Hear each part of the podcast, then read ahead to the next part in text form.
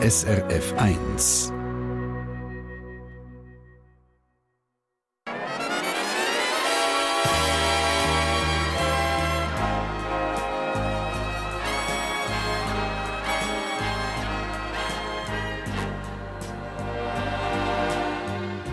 Persönlich.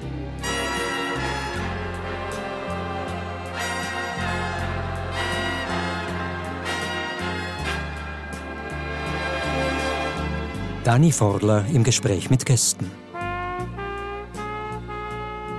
Ja, schönen guten Morgen allerseits. Das ist persönlich live im Radio und in einer 1 zu 1 Fernsehaufzeichnung.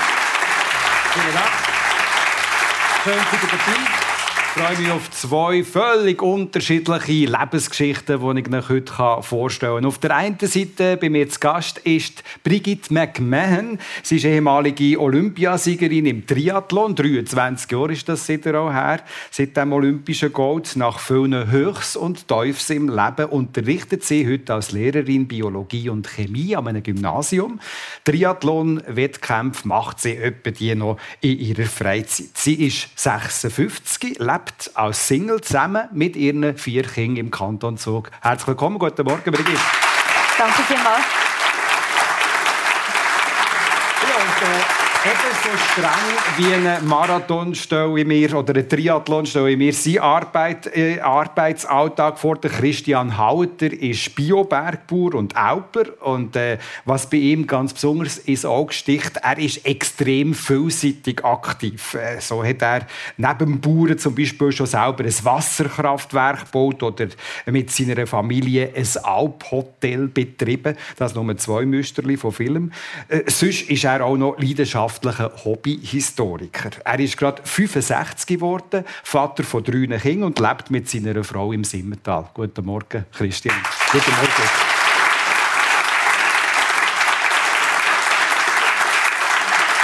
«65 geworden», habe ich gesagt. Was ist das für ein Gefühl, die AHV überzukommen? Das ist völlig unspektakulär. Also aber ein Blick nicht, aufs Konto. Es ist, so. das habe ich aber noch nicht gemacht. Gar noch nicht gemacht? also Gottvertrauen sozusagen? Ja, ja. ich nehme an, wenn, sie, ähm, wenn die AHV die Prämie will, dann die sie das jedenfalls ging mitteilen. Also nehme ich an, dass sie gleich seriös werden auszahlen. Aber zu einem so einem neuen Lebenskapitel kommt ja mehr als jetzt einfach irgendwie so äh, Beamtliches und äh, Finanzielles. Du hast auch irgendwie müssen lernen loslassen. Der Hof wird mittlerweile von deinem Sohn Alex und der Familie geführt. Wie gut kannst du loslassen? Ja, das ist schon 2013, habe ich den Betrieb können übergeben, so oder eine Nachfolgegeneration. Das ist eher ein Glücksfall, weil viele Betriebe haben keine Nachfolger. Ja. Also ein Glücksfall, ja. auch einen Nachfolger ja. in der eigenen Familie zu haben. Es gibt ja im Leben immer wieder ein Kapitel, wo man mal anfangen muss. Vor 13 Jahren, Brigitte, hast du Fuß gefasst als Lehrerin. Wie hat das angefangen? Also angefangen hat es ein bisschen spektakulär, weil ich musste meine Probelektion machen am 23. Juni 2010 und ähm, ja, ich bin dort hochschwanger und am gleichen Tag, am gleichen Abend ist dann mein jüngster Sohn auf die Welt gekommen am gleichen Tag hast du die Probelektion gegeben? Ja, er hat gefunden, ich warte jetzt noch, bis, ich da, bis alles geregelt ist und bis alles geklappt hat und dann komme ich dann. Also verstehe ich das äh, richtig? Du hast zuerst deinen Sohn geboren, bevor du den Vertrag gehabt hast als Lehrerin? Nein, umgekehrt. Ah. Also ich hatte die Probelektion, wir haben das Gespräch, gehabt, es hat geheißen, gut, wir ah. nehmen dich. Okay, und dann du noch loslassen? Ja, noch nicht ganz. Dann bin ich noch äh, in Seewe vorbeigefahren. Dort äh, findet einmal mein Kindertriathlon statt. So eines von meinen Herzprojekten. Und habe dann dort noch ein Poster aufgehängt über dem Eingang. Bin auf der Leiter rumgeklettert, habe das gemacht. Und dann habe ich gefunden, jetzt ist gut, jetzt ist alles erledigt soweit. Bin heimgefahren und dann ist mir wirklich das Wasser gebrochen. An diesem Tag? Ja, etwa eine halbe Stunde nachdem ich daheim war. So ist sie Lehrerin geworden und ist das bis zum heutigen Tag. Brigitte McMahon. Beide von meinen Gästen leben äh, sozusagen in einem Mehrgenerationenhaus. Bei euch ist das so eben, die eine Sohn Alex und seine Familie äh, den Bauernbetrieb übernommen.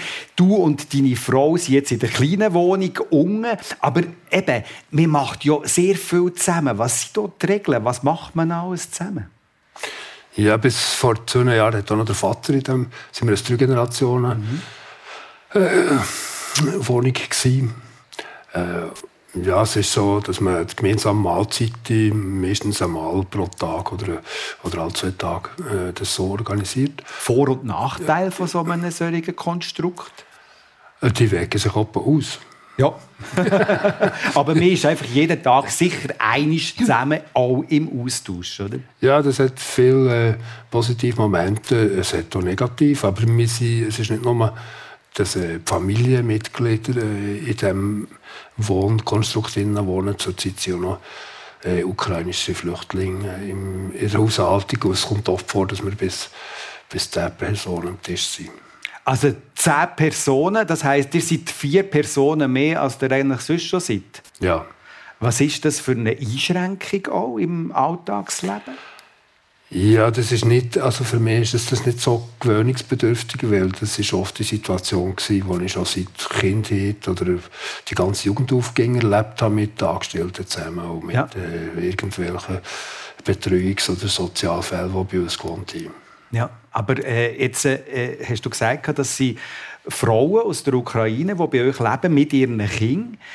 Was ist denn für euch auch das für eine Beziehung geworden jetzt seit einem Jahr? Ja, das war natürlich so, dass man denen das angeboten hat, weil mindestens eine Frau hat einmal bei uns gewerkt. Ja. Also es hat, ist jemand, die Beziehung hat schon die gehabt. Die schon existiert. Ja. Ja. Und er ist bei Kriegsausbruch ja. äh, ist das eigentlich klar gewesen, dass man das Angebot macht. Und eine Bereicherung, wie würdest du sagen, ist das eine Bereicherung geworden auch in eurem Alltag, der Austausch? Ja, das ist beides. Das ist eine Bereicherung, aber auch eine Belastung. Einfach dadurch, dass eine Privatsphäre wird natürlich eher kleiner, wenn man mehr Leute auf engem Raum zusammen wohnt. Das, ähm, ändert sich aber mindestens für mich, weil ich als äh, vertikal Nomad jetzt äh, gleich mal um ins Berg gehe oder mein irgendwie äh, in mein Tiny Haus wohnen, wo dann mein alpines Stöckchen ist. Das ist so dein Plan. Ja. Und du hast schon also genug Privatsphäre, nehme ich an, schon in der Natur, wo du für dich bist. Ja, das ja. ist ähm, ja.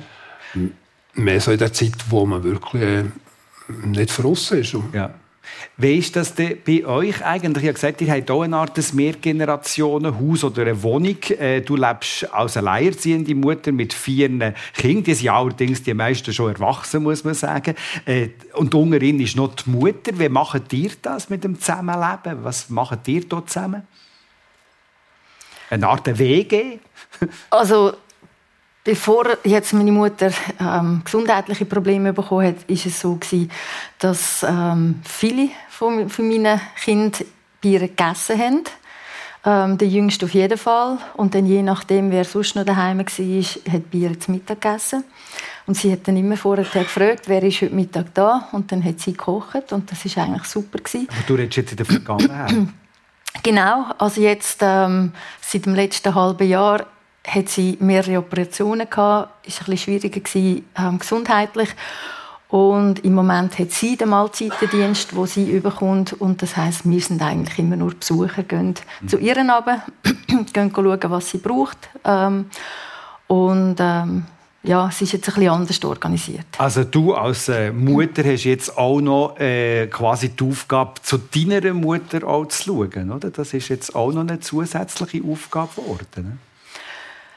Ja, einerseits und andererseits hat es auch wieder Türen aufgetan. Ich denke, gerade durch das, dass sie jetzt, sage jetzt mal, bedürftig war, dass sie Hilfe gebraucht hat, hat es wieder andere Türen aufgetan. Vorher war sie immer die, die das Gefühl hatte, sie müsse jetzt bei mir noch helfen und ja. bei mir noch äh, schauen, dass alles klappt und so. Und jetzt ist es ein bisschen umgekehrt. Es hat, äh, ja. Ist das Kapitel weitergegangen? Ja, es hat jetzt eine andere Situation ja. gegeben und ich finde das auch ähm, bereichernd eigentlich. Der Austausch, den wir jetzt haben, findet ganz auf eine andere, auf eine andere Art statt. Und, äh, ja.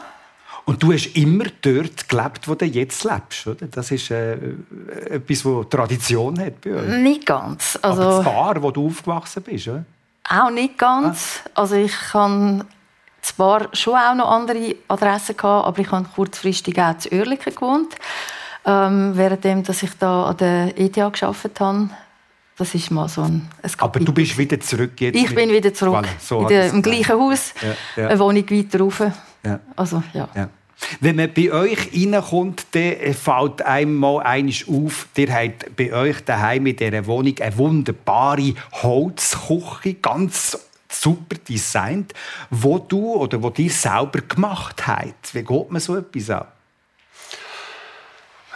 Ich komme aus einer Familie, oder in meiner Familie hat es viele Leute mit handwerklicher Begabung und irgendetwas ist wahrscheinlich bleiben hängen. Also es ist auch etwas, was ich gerne mache. Das ist äh, jede Art von, von Handwerk hat äh, seine Befriedigung und etwas Kreatives. Vor allem, wenn man dann nachher Alltag auch in dieser Küche kann werken kann, oder? Ja, das ist jetzt hier werke ich nicht, das wird übertrieben, wo ich sehr viel mache. Das ja. mehr in der Küchenarbeit ist angefallen in der Zeit, wo ich äh, im Restaurant gekocht habe. Ja, ja. Du hast äh, auf der anderen Seite, was mir auch aufgefallen ist beim Besuch, einen Siebdruck von deiner, vom Geweih von deiner Lieblingskuh. Das ist die Harley. Die ist unter uns, die ist gestorben, aber äh, das ist offenbar eine sehr grosse Liebe zu dieser Kuh Harley. Ja, die ist 19-jährig geworden und ähm, wir ein sehr gutes Verhältnis gehabt. Wir haben ja viel zusammen kommuniziert, aber wir haben nicht verstanden. und das ist ähm, ja, eine Kuh, die 18-jährig wird, hat natürlich auch eine grosse, äh, für eine Kuh, ein Rindvieh, eine grosse Lebenserfahrung akkumuliert. Anders als ein Kalb, das äh, zwei, dreijährig ist, oder ein Rind. Und das ist auch merkbar in den in den Sachen oder im Wissen, was sich so ein Tier aneignet, bis hin zu intelligenten Überlegungen, die sie machen können, wo ich also schon mehr als ein Mal in Staunen bekomme, dass eine Kuh kann zwischen zwei Möglichkeiten, die sie hat, auswählen die Beispiel. bessere. Ein Beispiel, eine Kuh, oder es war eine alte Kuh, die war aber ein schlechtes Fuß, die konnte nicht mehr so gut laufen. Bei dir am Morgen den Pass auf die Bürger gelegen die anderen 20 Jahre gelaufen, ist halt bleiben stehen. Und ich dachte, die kommt dann schon. Und dann einmal, als ich zurückgeguckt habe, ist die 100 Meter um mich ab sich gelaufen, weil dort oben ist ein besserer Weg war, wo sie mit schmerzfreien Füßen nachlaufen konnte. So gut. Also die hat sich überlegt, gehe ich den kurzen Weg und nehme den Schmerz auf oder nehme ich die Anstrengung auf mich und gehe um mich herum, dass ich schmerzfrei nachlaufen kann. Und das ist ja schon ein Zeichen von einer Intelligenz, weil das kann man zum Beispiel bei Touristen beobachten, dass die solche Überlegungen manchmal nicht machen, wenn sie den Turnschuh aufs Matter holen will. Sehr schön. Aber eben die Kuh Harley, wo du so äh, eine spezielle Beziehung hast zu ihr, die ist äh, nicht mehr unter uns. Du hast den quasi auch ihr Fleisch gegessen, hast du mir gesagt. Wie ist das denn nachher so das Fleisch essen? Also das, ich kann das nicht recht nachvollziehen. Ich glaube, für einen Bauer ist das eigentlich etwas Normales.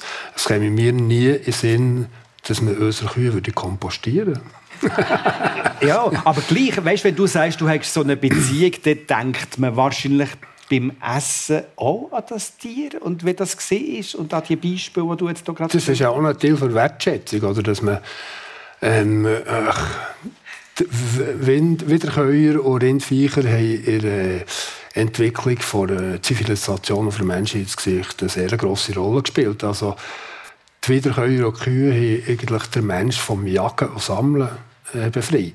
Weil sie dauernd vorhanden waren als Notvorrat in Nahrung in Form von Milch und Fleisch. Oder andere Vorteil war, Wiederkäuer können Zellulose verdauen wo Menschen nicht können. Also jetzt auf 2000 Meter oben geht nicht mehr Gacherbau machen.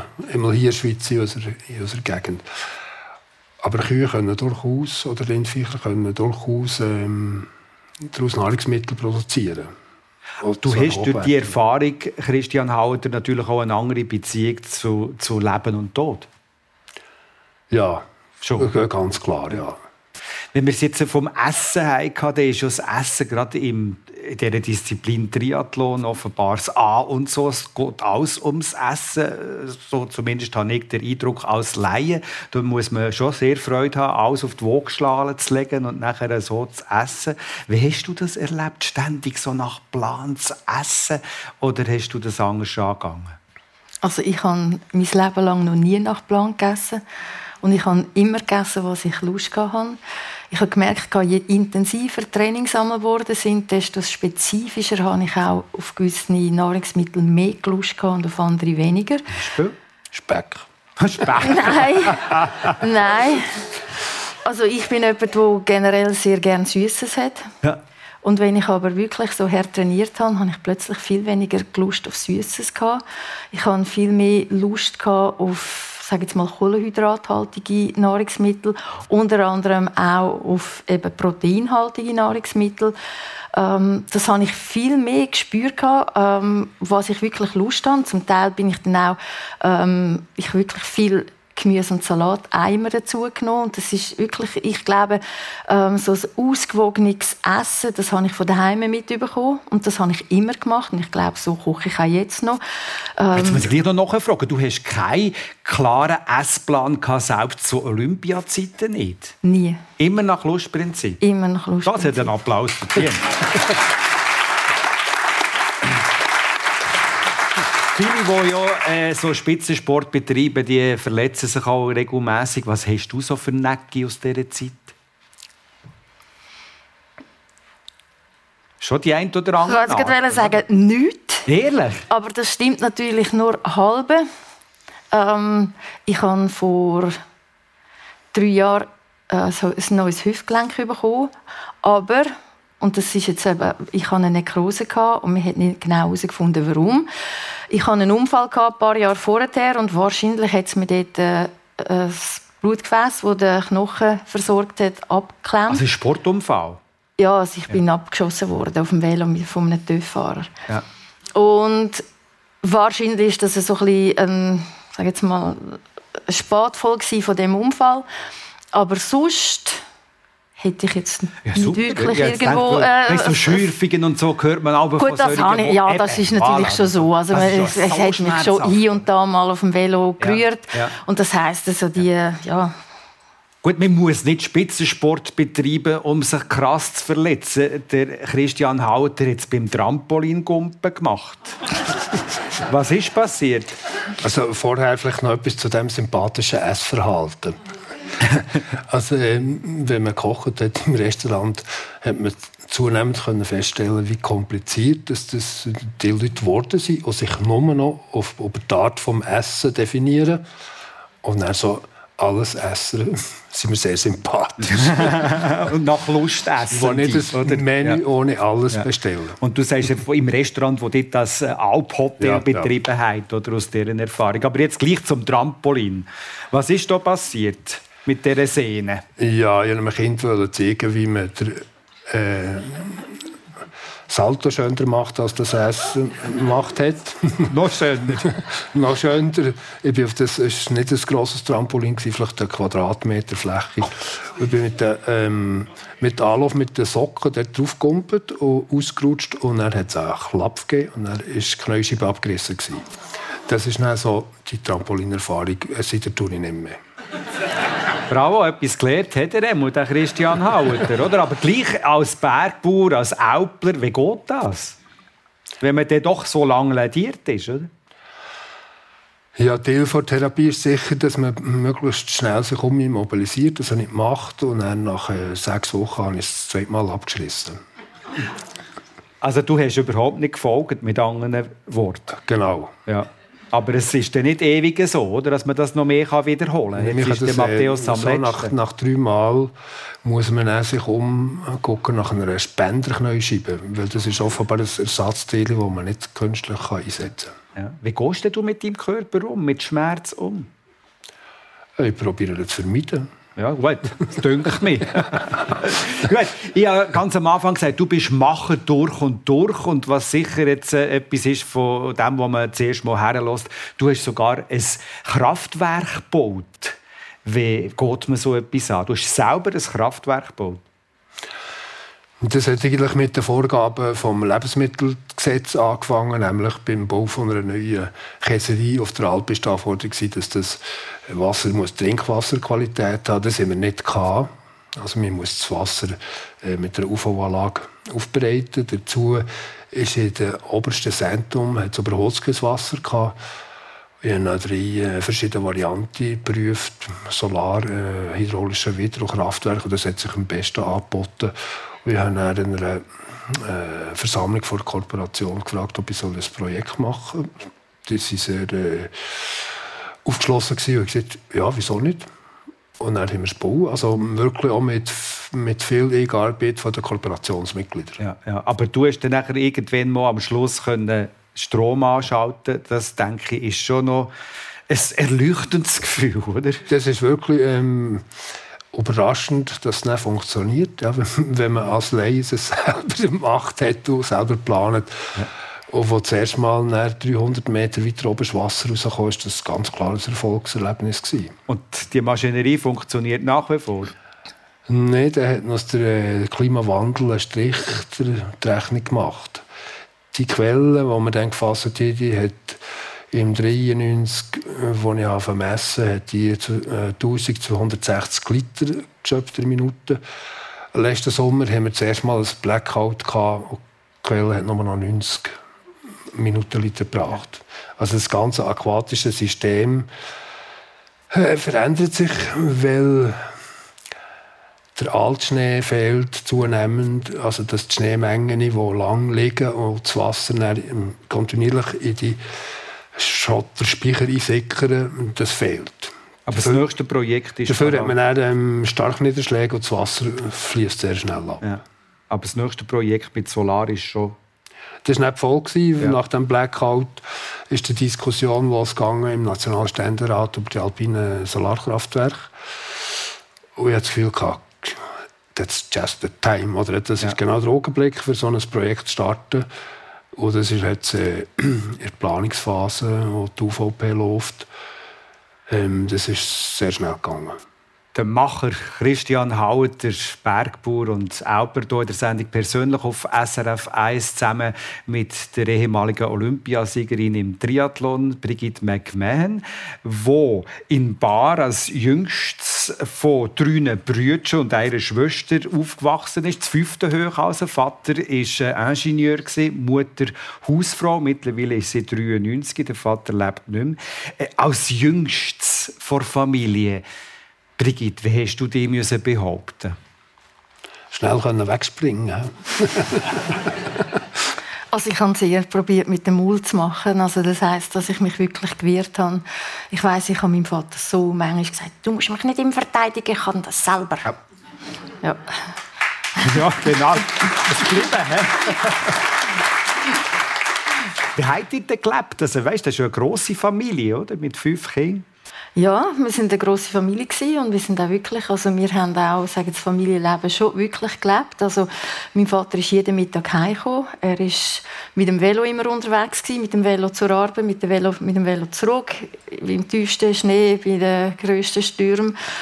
Und das habe ich ihm dann angemacht. Ich bin nicht ganz so weit, habe ich müssen für die Kante. Ich bin sieben Jahre auch hin und her und hin und her. Zweimal pro Tag. Ich glaube, das ist so ein einer der Grundstücke gewesen, dass ich irgendwann lernen lernen Velo fahren. Also ich sage jetzt mal beim Triathlon die Velostrecke können bewältigen. Also das Velofahren habe ich das Leben lang eigentlich immer gemacht. Überall bin ich mit dem Velo her. Und als Jüngstes von der Familie ist das denn nicht auch, das hört man ja immer wieder, so ein bisschen der Fall gewesen, da hat man alles müssen nachtragen, da hat man alles irgendwie... Schon, oder? Schon, ja. Also ich mag mich wirklich an meinen ersten Pulli erinnern, den ich selber bekommen habe, für mich, den ich aussuchen konnte. Ein blauer Pulli mit 13.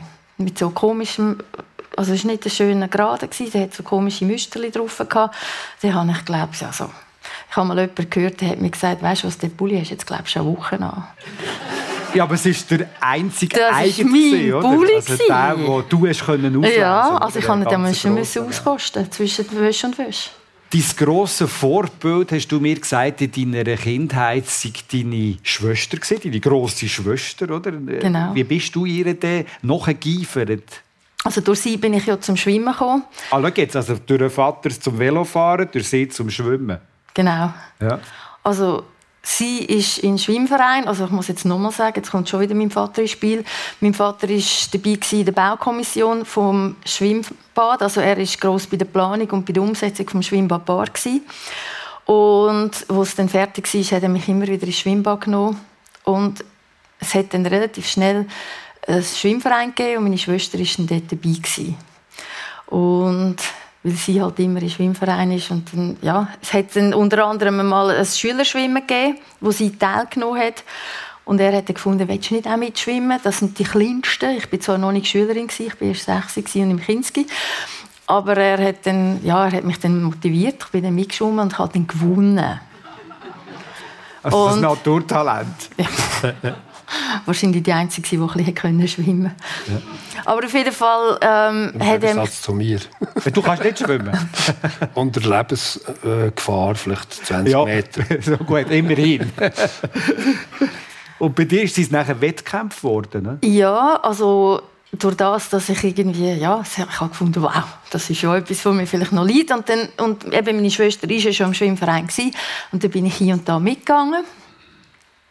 Und dann irgendwann sind dann, ähm, ja, ich weiß jetzt gar nicht, ob, es gerade direkt ist, aber die Jugendschweizer Meisterschaften gewesen. und dann bin ich mitgegangen mit dem Verein und habe gewonnen. Und das ist so ein bisschen der Anfang gewesen. Und ja, ich glaube, für meine Schwester manchmal nicht so einfach, weil sie eben nicht nur immer gewonnen hat. Und die kleine Schwester hat gewonnen und dann hat sie dann zum Teil wegen mir an größere Wettkämpfe mitgehen. Und ja, sie hat dann irgendwann gefunden, so lustig ist es jetzt nicht mehr.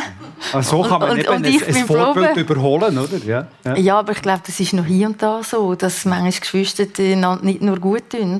Ja gut, also was heisst schon gut tun? Die sind in Frieden mit Ja, ja, absolut, also, absolut. Gut. Nein, nein, also sie ist auch jetzt noch sehr mit Schwimmen verbunden. Gehen wir mal in die Kindheit von Christian. Der Christian Hauter mit einer Schwester aufgewachsen, äh, also dort, wo ihr auch jetzt lebt, ja. oder? in dem Simmental, Oberwil. Wie einfach seid ihr aufgewachsen? Also sehr einfach, aber da sind wir nicht einzig oder der äh, Lebensstandard äh, so auf dem Land war zu der Zeit noch relativ tief gewesen. Und also man kann das vielleicht ähm, äh, daran illustrieren. Ich habe mit äh, 14, 14 Jahren zuerst mal duschen. mit 14? Ja. Sie hat mit 14 den ersten Pullover bekommen, er hat mit 14 das erste Mal duschen. Ich hoffe, wir schmecken es jetzt nicht mehr. Ja. Aber das ist nicht, das ist kein Einzelfall gewesen, das ist normal gewesen, weil die Bauernhäuser, die kein Badzimmer hatten. Aber, ähm, und ja. da hat man einfach hinten raus irgendwie mal ein gewaschen? Ja, mit, dem, mit Wasser und einem Wäschrudel. Ja. ja. Ganz simpel. Mir hat dafür, als, äh, als ich mir Kind hatte, habe ich nie ein Hütchen gebraucht, Sonnencreme. Und, ähm, das hat dann so eine natürliche Schutzschicht gegeben, wahrscheinlich von der abgehalten. Und ich gehe davon aus, du hast auch schon als Bub mitgeschafft. Du bist schon auf der Alp mitgegangen. Du bist auch gleich mal eine, sie sagen jetzt mal, äh, Arbeitskraft gewesen. Ja, mit fünfjährig bin ich das erste Mal äh, mit dem Vater und mit meiner Schwester zu Alp gewesen. Und ich habe mit Fünfjährigen zuerst mal äh, einen Käse selber dürfen machen. Weil ja, was? Ein Käse, selber dürfen ah, Käse machen. Ja. Weil der Vater ist auf Bern in die Eishalle am Unimerit. Da hat es noch eine Unimerit in Bern. Und ich durfte selber Käse machen, war natürlich sehr stolz. Gewesen. Und dann äh, ist das so, äh, das war eine schöne Zeit, gewesen, die Alpsommer. Das hat dann geändert mit 14 äh, haben wir eine grössere Alpwirtschaft gemacht und dann haben wir 140 Stück Vieh gehabt, 20 Kühe von, von Handmelken, äh, der Miststall mit so einem Ross ausführen, ähm, 40 Kilometer Zaun machen, wo die Tiere morgen abstallen und dann bin ich plötzlich unmittelbar äh, voll Arbeitskraft gewesen, mit einem Pensum, nicht 100 Prozent natürlich, sondern eher 130. Aber wie ist denn das gegangen mit der Schule? Parallel? Also bist ja, du dispensiert gewesen, wenn ihr auf der Alp seid, oder wie? Wir haben eine Alpdispens bekommen, dass man dann noch mehr Ferien hat können ja. beziehen Oder ist man einfach die ganze Zeit auf der Alp oben gewesen, und hat, ging so ein bisschen gelenkt für den Schulstoff, den man da so akkumuliert hat, kaum zu vergessen. Und ja, sehr schön gesagt. Bist, bist du in der Schule? Bist du Streberin gewesen? oder auch so ein bisschen, weißt, ehrgeizig oder wie ist das gewesen? Also Streberin würde ich jetzt nie sagen, aber ich habe wirklich, glaube sehr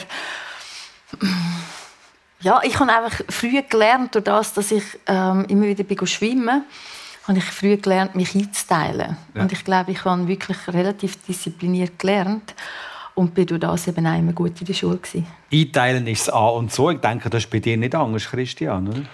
Ja, ich bin nicht sehr diszipliniert im Lehren. Also ich habe auch die äh, PSO absolviert. Das ist? Primarschule Oberwil. Ah. Aber du bist, du bist sehr ein interessierter Bursch. Ich weiss, du hast schon äh, als, als Bub hast du von Bücher lesen. Du hast sogar auf dem Schulweg Bücher gelesen äh, während dem Laufen. Also wie hast du den Zugang gefunden zum Lesen, zu dem, ja. zu dem Wissensdurst, den du hast, auch zu stillen? Ja, der Schulweg war eine halbe Stunde gewesen, und das ist natürlich gut gegangen, weil es wenig Verkehr hatte, dass man hat können, ähm, ja, das ist Multitasking, Lesen und Laufen. Oder, oder das ist etwas, was ich dann sehr gut konnte. oder Zugang zur Literatur und zu Lesen ist wahrscheinlich schon vor ähm, davor hergekommen, dass ich äh, sehr affin war für Geschichte. Mhm. Also das hat mir auch der Vater vermittelt. Ah, dort ist die Prägung. Ja. Und da habe ich sehr viele äh, historische äh, Bücher gelesen, die mich äh, zunehmend interessiert haben, die, die ganze Geschichte. Das fällt immer wieder auf in solchen Lebensgeschichten, wie prägend eigentlich auch die Eltern auch sind, solche Sachen. Oder? Da haben wir jetzt gehört, der Vater, der zum äh, Velofahren prägt hat, die Schwester, die zum Schwimmen prägt hat, bei der Brigitte McMahon. Du sagst, das ganze Historische, das dich bis heute begleitet und brennend interessiert, ist auch eine Prägung von deinem Vater, Christian Hauter. Wenn wir jetzt noch ein bisschen weitergehen in der Jugend, in der Teenager letzter Zeit, also ich nehme an, da hat sich alles ums Schwimmen gedreht bei dir, Brigitte McMahon. Alles nicht, aber es ist sicher schon wichtig. Also es hat auch noch Platz für einen Schulschatz oder so? Ja, zwischendurch schon. es war nie so sehr, sagen wir mal, seriös gewesen, aber ja, ja nein, also... Ja.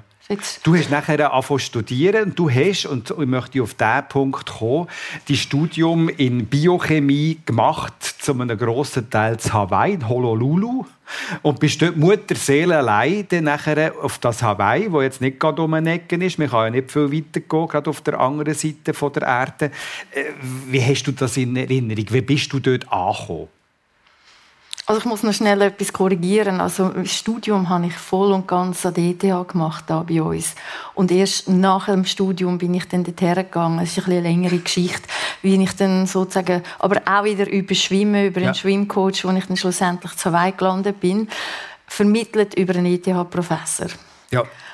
Aber ähm, ja, es war eine spannende Geschichte. Ähm, Kommunikation dazumal war noch per Briefpost gewesen. und zwischen Hawaii und der Schweiz ist es ein bisschen länger gegangen und manchmal hat es nicht ganz funktioniert.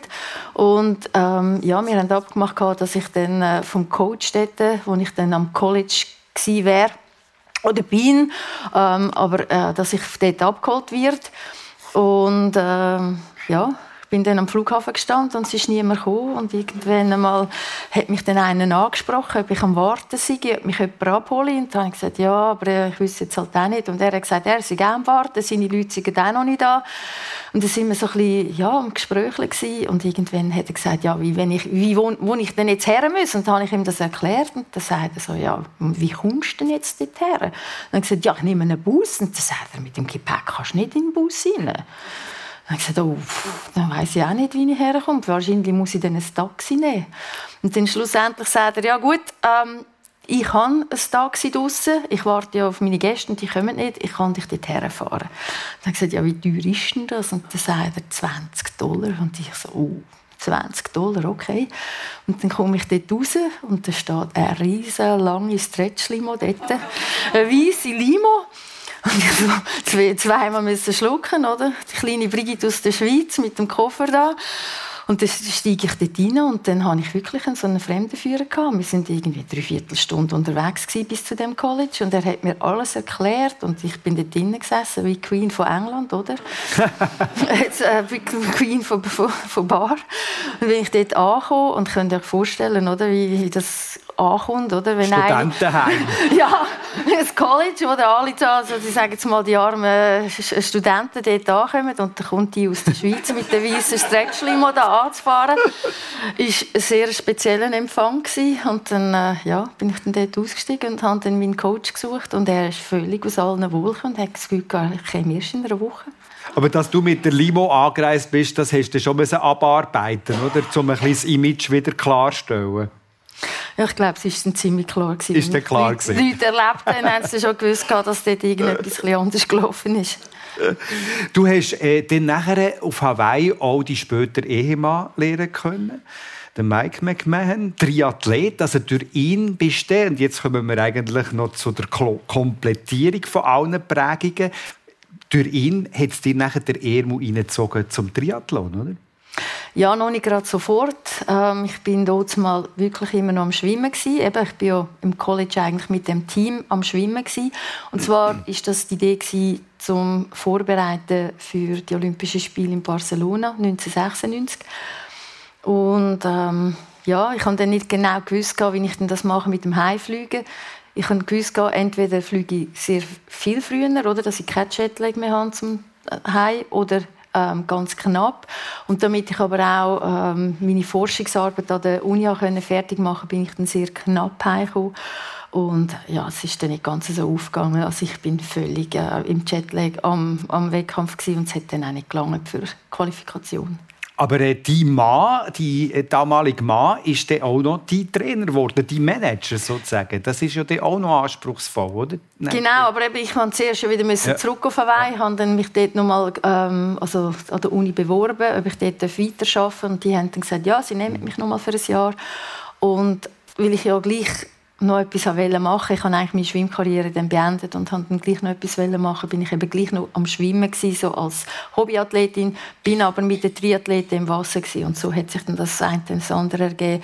Ähm, es sind relativ viele Leute, die dann einmal für zwei Duschen haben müssen anstehen und so kommt man automatisch mit den Leuten ins Gespräch und ja, ich habe es faszinierend gefunden, was er da gemacht hat als Triathlet. Ich habe das Gefühl gehabt, wenn ich zweimal pro, pro Tag zwei Stunden im Wasser war, vier Stunden Training plus vielleicht noch ein bisschen ähm, Krafttraining und denen insgesamt vielleicht fünf Stunden ich gefunden, ja, das ist schon recht viel Training und so und er ist da am Morgen um sechs Stunden auf dem Velo und nachher noch laufen und dann am Abend noch am Schwimmen und ich hatte Kiefer unten und Augen groß und habe fast nicht verstanden, dass man mit anderen Sportarten noch mehr trainieren kann.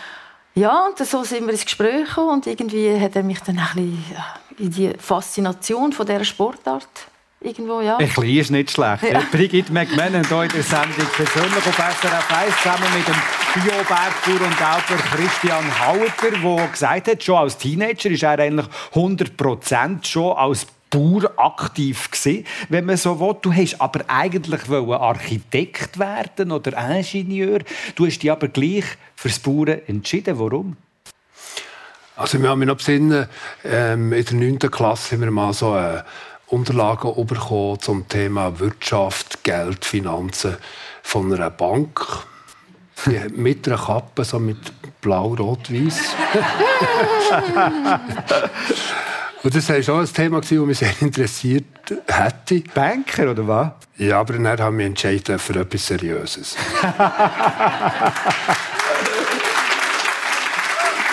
Und etwas, wo Tradition hat in eurer Familie, muss man sagen. Ich, ich habe gelesen, äh, die Alpbewirtschaftung die geht zurück bis ins 13. Jahrhundert. Also das ist unsere Familie, die hat wahrscheinlich im, im 13. Jahrhundert ist die aus dem, äh, als welsche Käser aus dem Beid angekommen. Jetzt, zuerst ins Emmental und dann zurück ins Emmental.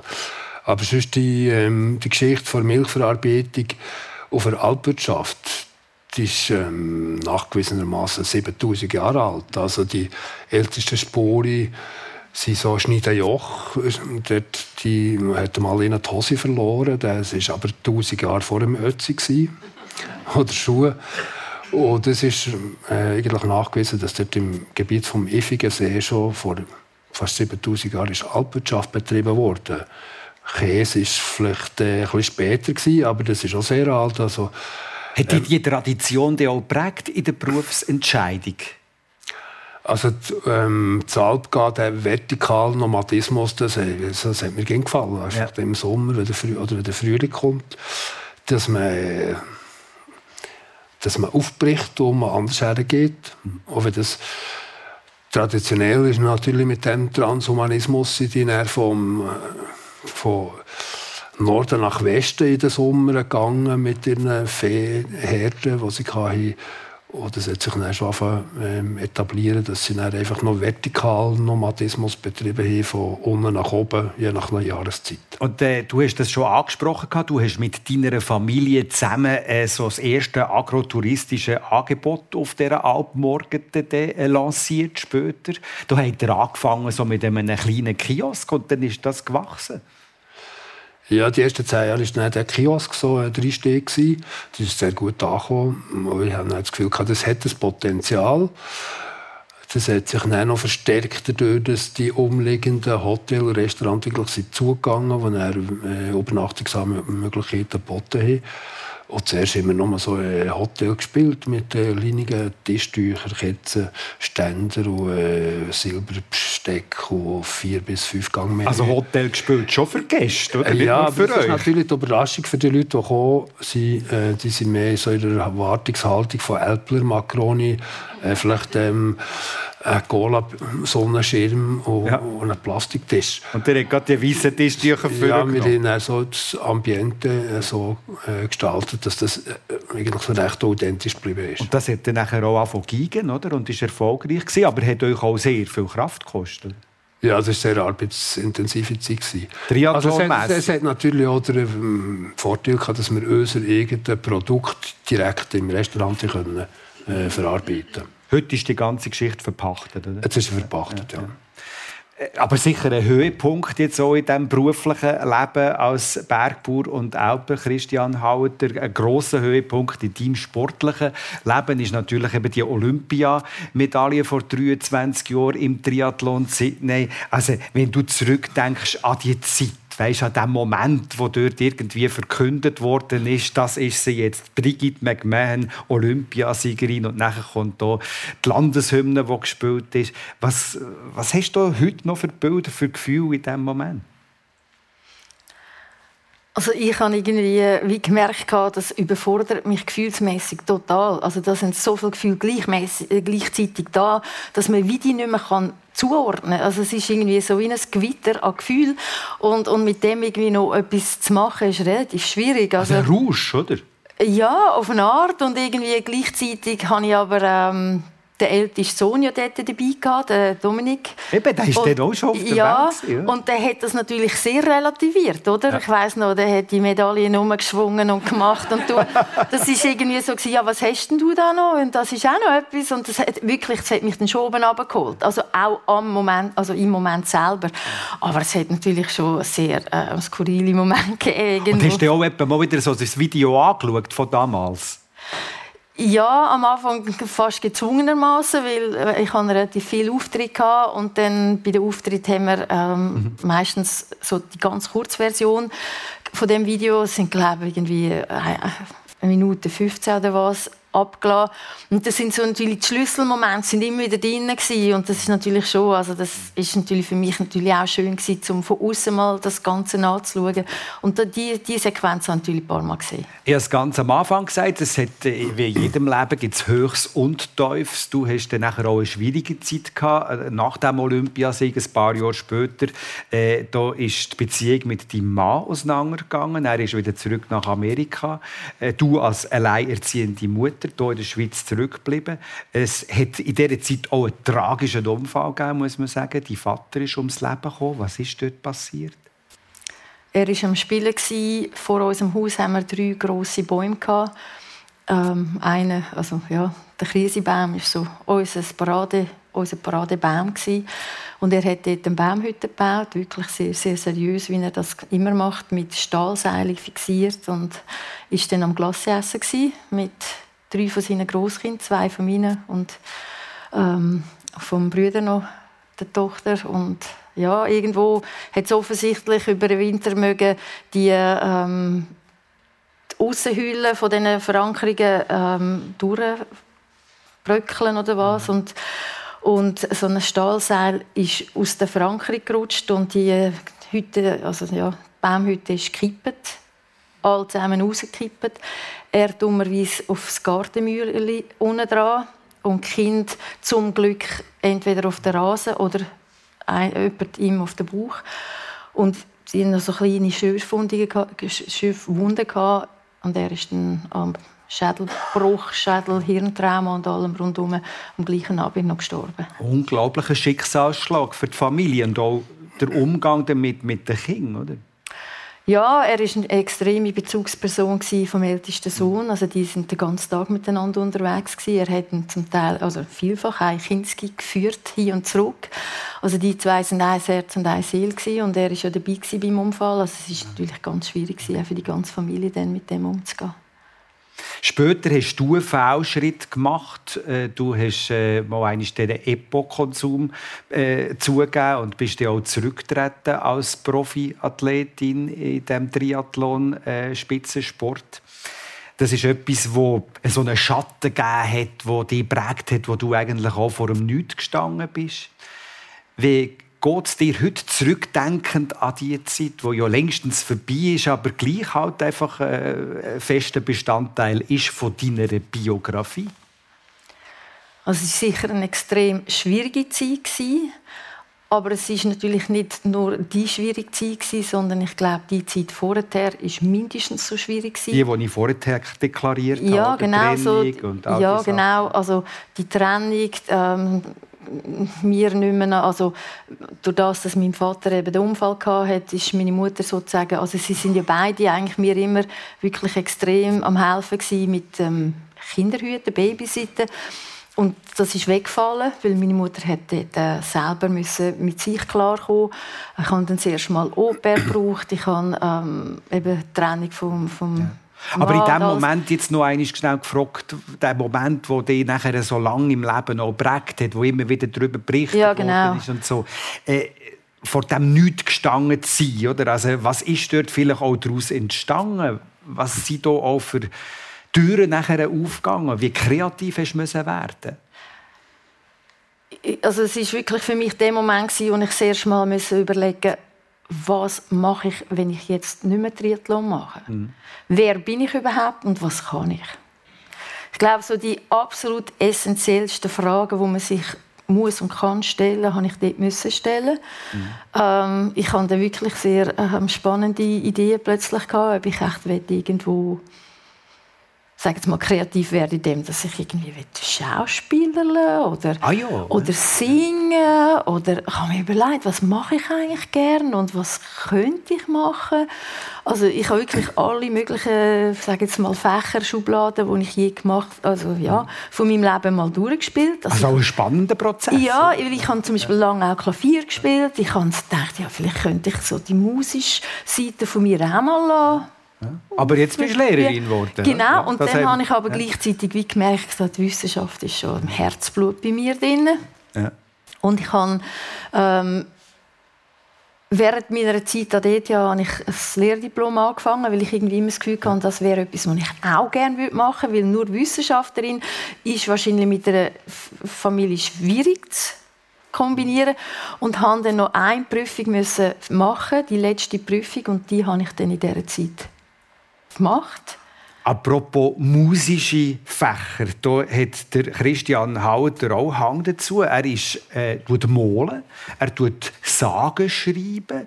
Wie kommt es da dazu? Also der Christian Hauter, Biobergbauer, Alper, malen. Äh, das ist etwas, was mir äh, wahrscheinlich Urgroßonkel oder mein Großonkel vermittelt Schon wieder eine Prägung, ja. Das war zwar ein Maurer ja. und er hat so mir mal darauf hingewiesen, dass das Chemie auf dem Hausdach oben äh, im Senkel ist und nicht im Winkel. Wir müssen, ich müsse besser gucken. Mhm. Ähm, ja, das ist dann so Fingerübungen und dann vielleicht auch eine kleine Substitution zu, zur körperlichen Arbeit. Mhm. Mit dem äh, Sagenschreiben, das ist glaube ich ein bisschen masslos übertrieben. Ich habe nicht sehr viel geschrieben. Sagen sind sehr interessant, weil das ist ja ähm, auch ein kulturhistorisches Abbild von, sagen wir mal, das sind historische Fake News wo dann, äh, sie, sie konserviert wurden. Das gibt es natürlich nach wie vor. Also, ich habe letzte Woche äh, so eine, ähm, eine moderne Sage zugeschickt bekommen.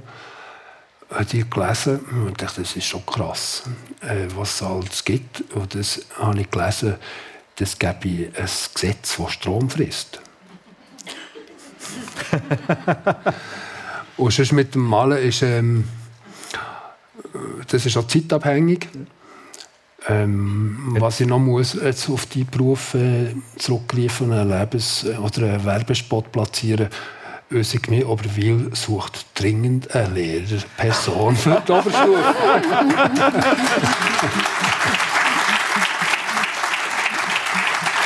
ja, die sind gefragte Lehrerinnen, gell? Hörst du das etwa? Ähm. Also die Folge, wenn wir niemanden finden, ist, dass dann eine Schulklasse zugeht und die Schüler müssen dann ab nach der Sommerferien ja. jetzt über nächsten Dorf in die Schule. Das ist etwas, was Touren stattfindet in der Peripherie, aussen, dass sich die Infrastruktur ausdünnt, dass die Post zugeht, die ja. Bank weg, ja. Schulklasse weg. Ja. Darum suchen wir einen Lehrer. Wer sich berufen fühlt. Das jetzt wahrscheinlich noch ein bisschen schwierig, weil Simmental ist jetzt nicht gerade um eine Ecke von deinem Homebase, würde ich jetzt mal sagen, gell? Nein, nicht wirklich. Ja. Aber es ist wirklich ganz spezifisch ähm, der Lehrermangel. Zum Beispiel bei uns, ähm, BiologielehrerInnen mhm. findet man eigentlich sehr gut. Mhm. Chemie ist schon viel schwieriger. Und ich glaube, das ist sehr fachspezifisch. Mhm. Du machst beides? Ich mache beides und das finde ich super so. Wir haben sehr vielschichtig aktive Persönlichkeiten lernen können heute im Verlauf von dieser persönlichen Sendung hier auf SRF 1. Brigitte McMahon und Christian Hauder. Vielen herzlichen Dank für den Einblick in eure Biografie und auch in eure Meinungen und in euren Alltag. Danke vielmals, dass ihr zu Gast hier. Alles Gute weiterhin. Viel Freude zum Leben. Und danke euch fürs dabei Äh,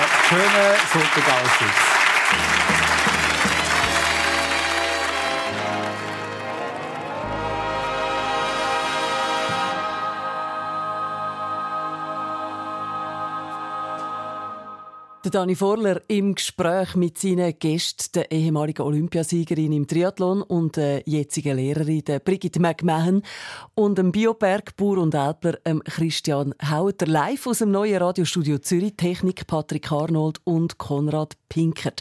Und die Sendung, die, wenn Sie mit drin eingeschaltet haben, wiederholen wir heute Abend am 10 Uhr auf SRF 1 oder Sie finden sie ja jederzeit online unter srf1.ch persönlich. Sie können die ganze Sendung übrigens auch am Fernsehen schauen. Heute Nachmittag ab dem 4 oder morgen Abend dann ab dem 5 vor 11 Uhr Abend auf SRF 1 am Fernsehen. Und nächste Woche begrüßt Michel Schönbächler den Bastian Baker, Musiker aus Lausanne, und die Schwimmerin Chantal Gavin, ebenfalls im neuen Radiostudio Zürich. Wenn Sie da möchten live dabei sein, dann melden Sie sich jetzt an fürs nächste persönlich am nächsten Sonntag. Da bei uns auf srf1.ch finden Sie das Anmeldeform. Eine Sendung von SRF1. Mehr Informationen und Podcasts auf srf1.ch.